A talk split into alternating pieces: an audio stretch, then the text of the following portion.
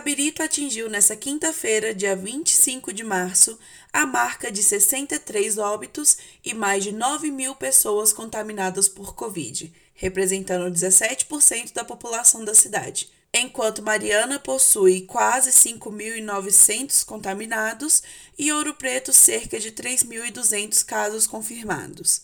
Apesar do grande número de contágios, Orlando Amorim Caldeira, do Cidadania, atual prefeito de Tabirito, afirmou em áudio que não decretaria onda roxa se não fosse pela decisão imposta pelo governador Romeu Zema, do Partido Novo. O município de Tabirito pensou em algum momento em decretar onda roxa nos últimos dias, ou só vai entrar mesmo na classificação mais restritiva do Plano Minas Consciente, porque foi obrigatoriamente decretado pelo governo de Minas? É, nós não pensamos, evidentemente, nós nunca gostaríamos de chegar nessa situação. Só estamos chegando em razão do número é, que não temos de CPI na nossa micro e macro região.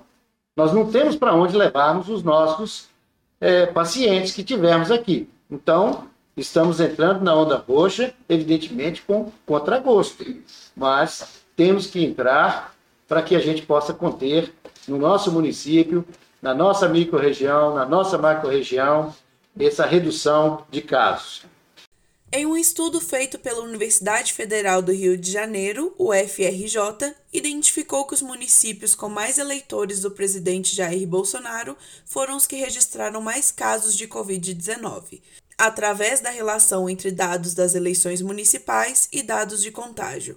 De acordo com o um estudo, para cada 10% a mais de votos para o atual presidente Bolsonaro, há um acréscimo de 11% no número de contaminados e cerca de 22% no número de óbitos.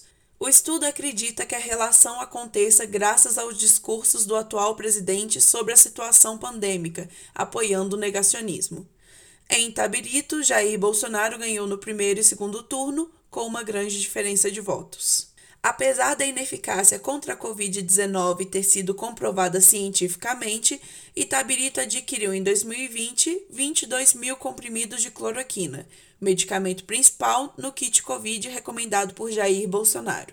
Graças ao uso desenfreado do medicamento e também da ivermectina, azitromicina e anticoagulantes, cresce em São Paulo o número de pessoas com insuficiência renal, hemorragia, arritmia, e hepatite medicamentosa, e são responsáveis por ao menos três óbitos. As informações são do jornal O Tempo.